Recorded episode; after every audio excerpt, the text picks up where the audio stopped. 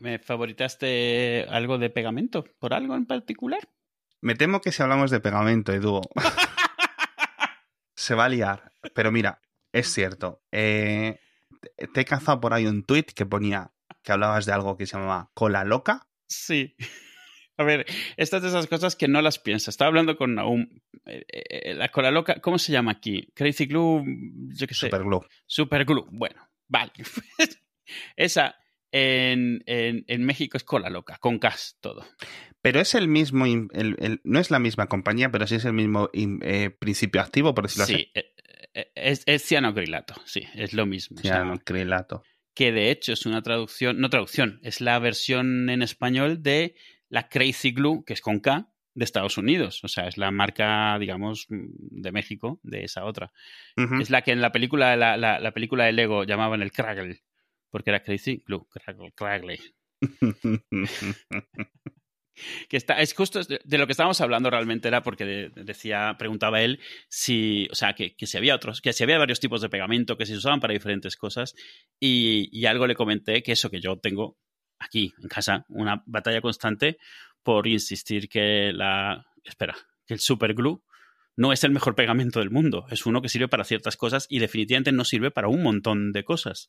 Pero claro, el, lo de super es como. Tiene que ser el mejor. Tiene que, tiene que servir para todo. Tiene mucho marketing superglue detrás, ¿eh? Mucho marketing. Y, de hecho, es para muchas cosas es bastante malo. O sea, malo. Al final de cuentas ¿Cuánto quieres que nos metamos en el tema de cómo pegan los pegamentos? Porque podemos estarnos un rato, ¿eh? No, no, tú, a, tú siéntete libre. Al final, a ver, pegamento, o sea, los pegamentos normalmente pueden pegar de, de, tres formas diferentes. Dos realmente importantes y una tercera que no, no viene mucho el caso. Pueden ser pegamentos químicos, eh, efecto químico por efecto mecánico, o una cosa que se llama por presión, que no viene mucho al caso aquí porque es muy rara. Entonces, al final de cuentas, tú cuando pegas una cosa, la mayoría de pegamentos están diseñados para pegar cosas específicas y lo hacen de dos formas diferentes. Los que son químicos, lo que hacen es alterar su composición química y la de donde están pegando para realmente convertirse en una sola cosa intermedia y entonces es un solo material, digamos. Eh, que transiciona de una cosa a otra. En el caso de los, de los pegamentos mecánicos, lo que hacen es engancharse en todos los agujeritos, en todas las irregularidades que tenga una superficie y unirse a sí mismos con la otra, lo otro que estés uniendo. O sea, las dos partes que estás uniendo, eso, todos esos como que se enganchan, imagínate, en todos esos agujeros, en todas esas uñas y se pegan entre sí. Normalmente la mayoría de pegamentos lo que hacen es que es, es algún tipo de polímero, un plástico, que está a medio disolver. O sea, está metido con un solvente, tú lo pones en algo y luego lo dejas curar, lo dejas secarse, ese disolvente se evapora y ese compuesto se hace, como dirías, como unos espaguetis que se endurecen a final de cuentas, o sea, dejan, pierden todo ese líquido y se vuelven el polímero que originalmente iban a ser, que es como un plástico. Y dependiendo de los materiales que mezclas, todos los pegamentos suelen ser una combinación de ambas cosas, una parte química y una parte mecánica. Entonces, pues tienes pegamentos para madera, tienes pegamentos para plástico, tienes pegamentos para cristal. En el caso del, del superglue, utiliza un proceso que es un poquito diferente. En el caso del superglue, el cianocrilato es un tipo de pegamento que realmente lo que hace es que en el contacto con la humedad, y es con la humedad, no es con el aire, no es con las superficies. Yo pensaba que era el aire, sí. Sí, pero realmente si tú estás en un sitio súper seco, el Crazy Glue funciona fatal. Porque realmente es con la humedad. De hecho, la mejor forma de hacer que el superglue pegue rapidísimo es humedecer uno de los dos, de los dos lados que quieras unir. O sea, imagínate, pones una superficie Crazy Glue, en el otro le, lo mojas un poco, lo secas y lo unes. Esa humedad, por eso se pega tan rápido a los dedos, por la humedad que tienes en los dedos se pega más rápido. Normalmente si te cae Crazy en el dedo, se te pega muchísimo más rápido que lo que estás intentando pegar. Es que esa, esa es mi experiencia. Yo pensaba que simplemente era torpe. No, no, no. Por eso, si se te, la mínima gota que te toque el dedo y ese dedo va a arrancar lo que estás intentando pegar, que todavía no ha terminado de secar. Entonces hay que, usar, ¿hay que usar guantes? Em, no guantes de obra, guantes lo de. Lo que tienes es que no, que no te caiga crazy glue en el dedo, realmente. O sea, es la única opción, porque el mismo aire ya tiene suficiente humedad, pero tus dedos siempre tienen humedad. Es cierto, si usas unos guantes secos, por ejemplo, de estos que tienen como talquito por afuera, sí que no sería un problema, pero porque no, no tienes humedad para reaccionar, sigue teniendo la del aire. Esa es la otra, o sea, el crazy, si lo quieres poner y el entorno es un poco húmedo, si pones una gota, ya puedes irte dando prisa porque se va a empezar a cristalizar por afuera. o sea, se va a hacer una capa por afuera de lo que se está secando inmediatamente. Entonces, eh, la idea es eh, pones y rápidamente unes las dos partes, no lo tocas con nada más y lo, eh, o sea, lo dejas que esa misma humedad muy rápidamente lo, lo una. Pero el Crazy Glue realmente es, es un, em, un tipo de pegamento que prácticamente no resiste nada de torsión o no resiste hay dos tipos de fuerzas que pueden romper algo. O sea, tú puedes torsionar algo o lo puedes, eh, lo que le llaman un efecto cizalla o de desplazamiento. O sea, imagínate la diferencia entre retorcer algo y deslizarlo. O sea, ¿cómo, cómo te lo explico? Un mazo de cartas, por ejemplo.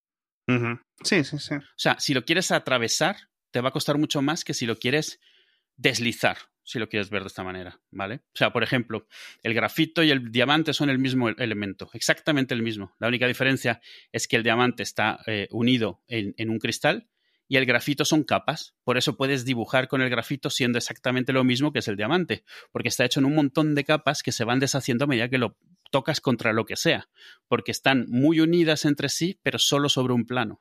Entonces va separándolo así. Pues los pegamentos son los mismos. Algunos son muchísimo más resistentes a la torsión y otros son mucho más resistentes a, este efecto cizalla. En, inglés es shear, pero no, no sé muy bien cómo se llama en español. Crazy Glue, mientras más rápido seca, más frágil es. Más frágil no a que lo rompas, sino a cualquier tipo de torsión, cualquier tipo de, movimiento, de retorcimiento que le des, que, que, en cualquier dirección lo rompe, porque internamente su estructura es como de un cristal muy endeble. También, si hace mucho frío, se revienta, o sea, se rompe. Si tú sin querer pegas una cosa con otra cosa, no digo tus dedos, porque no vas a meter tus dedos en el congelador media hora, pero lo que sea que lo hayas pegado y ya ha quedado mal, lo metes al congelador, eso, una hora, dos horas, lo sacas, le das unos golpecitos y se separa. Por eso no puedes pegar cosas del coche con Crazy, aunque tengas mucha porque se te van a caer en cuanto sea invierno. Entonces el Crazy Glue te sirve para muchas cosas rápido, pero para nada a largo plazo normalmente, a menos que estemos hablando de pegar tela con tela, por ejemplo. O sea, tela con tela al final de cuentas se meten tantos recovecos el pegamento que realmente la resistencia se la está dando la tela empapada en el pegamento, no el pegamento en sí. Claro.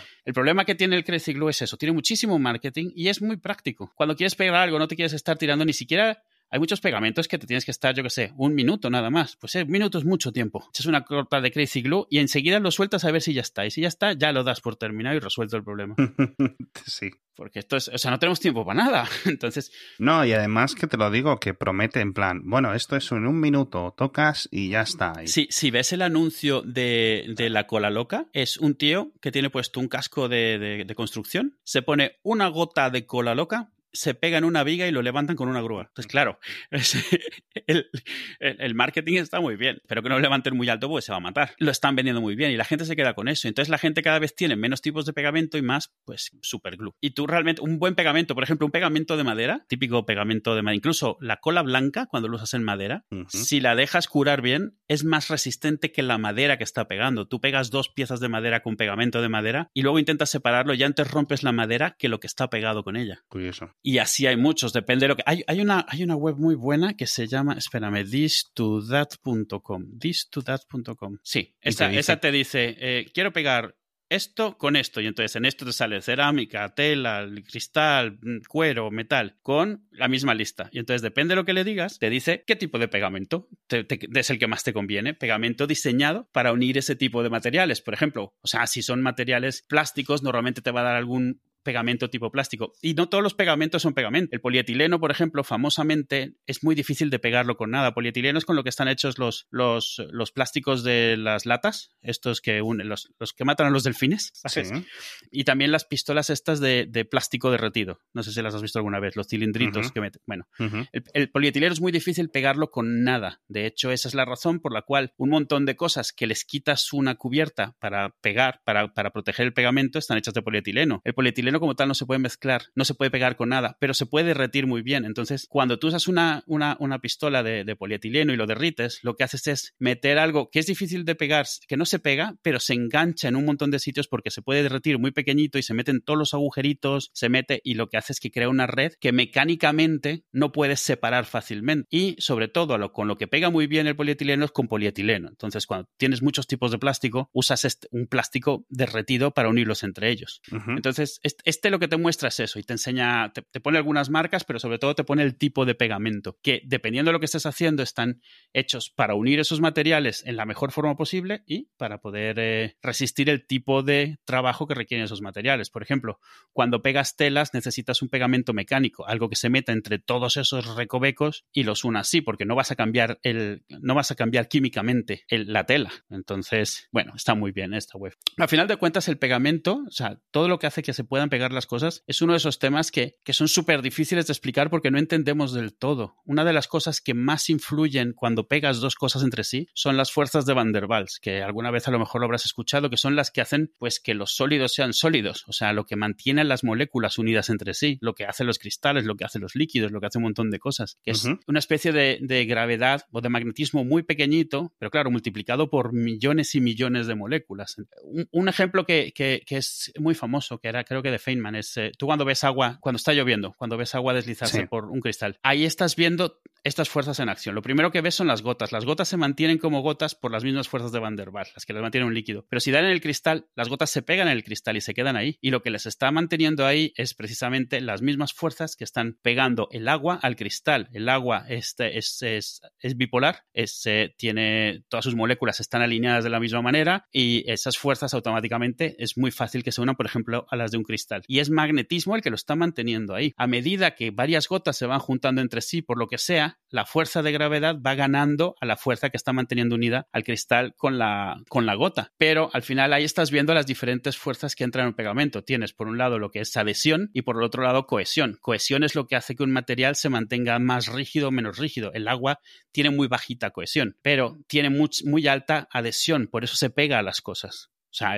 por eso te puedes mojar en vez de que el agua se te resbale y no se te quede en las manos. Por eso te quedas mojado. Entendemos un montón de la física que hay detrás de la, de los pegamentos, pero no todo. O sea, un montón de cosas, pues realmente las atribuimos, pues eso, a hay fuerzas, o sea, sí, en plan, en plan, en plan cuarzo, ¿sabes? Hay energías y sabemos que hay energías, no sabemos por qué están estas energías. Una de las cosas que la física cuántica intenta explicar son los pegamentos, precisamente. Una de las cosas que intenta explicar es eh, eh, eh, todo ese magnetismo que hay continuamente entre las cosas y qué es lo que lo mide y qué son los electrones y todo. Nació para tratar de explicar todo eso y no lo explica del todo el magnetismo en general y el magnetismo a nivel super micro como las fuerzas de Van der Waals, sabemos, es de esas cosas que sabemos que existe, podemos demostrarlas matemáticamente, podemos eh, eh, poner experimentos que demuestren cómo funcionan, pero no sabemos por qué existen. No sabemos realmente eh, mucho de, cómo funcionan, solo sabemos sus efectos y podemos manipularlos.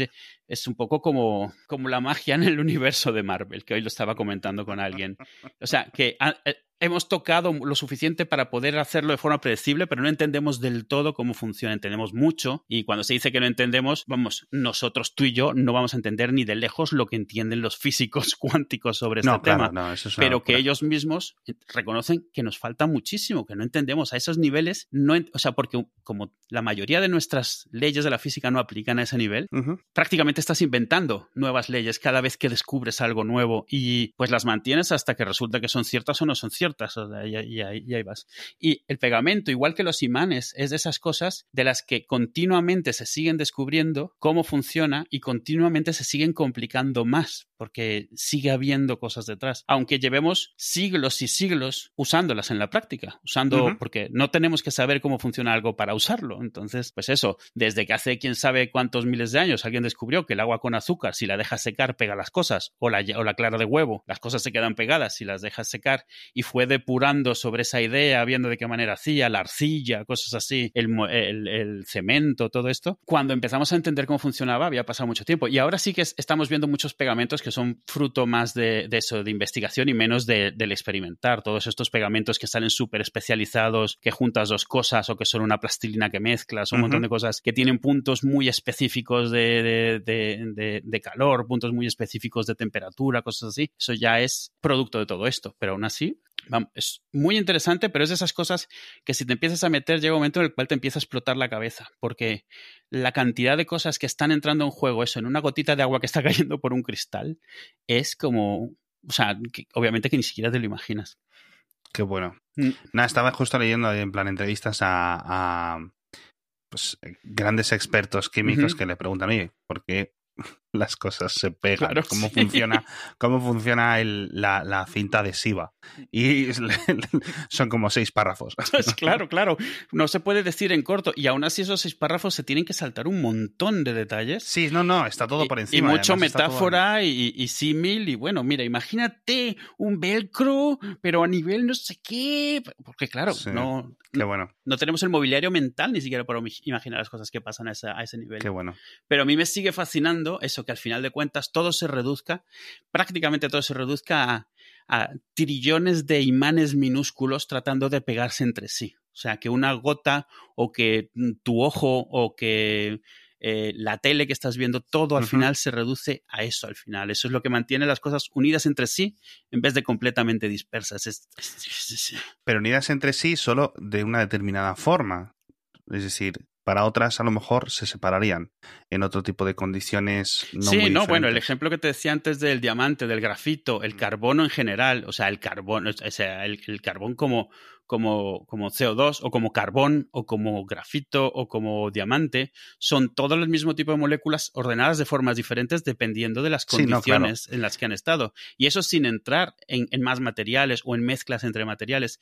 Y también hay una parte en la cual, en cuanto las moléculas empiezan a ser muy grandes, empieza a ser ya no es solo las fuerzas que tienen internamente cada uno de sus componentes, sino cómo interactúan entre sí. Unas moléculas demasiado grandes empiezan a actuar un poco como, como espaguetis, se empiezan a, afectar de formas más impredecibles. Muy famoso, por ejemplo, las proteínas. Las proteínas son moléculas larguísimas, donde, ¿qué hacen? Yo que sé, que el pan sea elástico. Que el pan sea elástico es una proteína desdoblada, que es como una goma, que antes de estar así está enrolladita, enrolladita, y entonces le empiezas a pegar a una mezcla de esa proteína con agua y la empiezas a desenrollar para acabar con una masa elástica para hacer un pan. Las, las gomas, las gomas es lo mismo, son moléculas enrolladas como un muelle que puedes estirar y vuelven. Y entonces, cuando te imaginas que es una molécula que está actuando como una goma de papel, no te imaginas, porque una vez que te han explicado de todas las fuerzas y el no sé qué, no te imaginas que una molécula esté funcionando como un muelle físico, o sea, mecánico. Y resulta que sí. Y el, ejemplo más común que tenemos es el del pan, el pan, o sea, el, gluten famoso. Lo que hace que un pan sea elástico es que se han desdoblado unas madejas muy grandes, muy, muy, muy largas, que estaban metidas en una madeja muy pequeñita y se han ido desdoblando o a fuerza de pegarles o a fuerza de dejarlos reposar durante horas para que tengas un,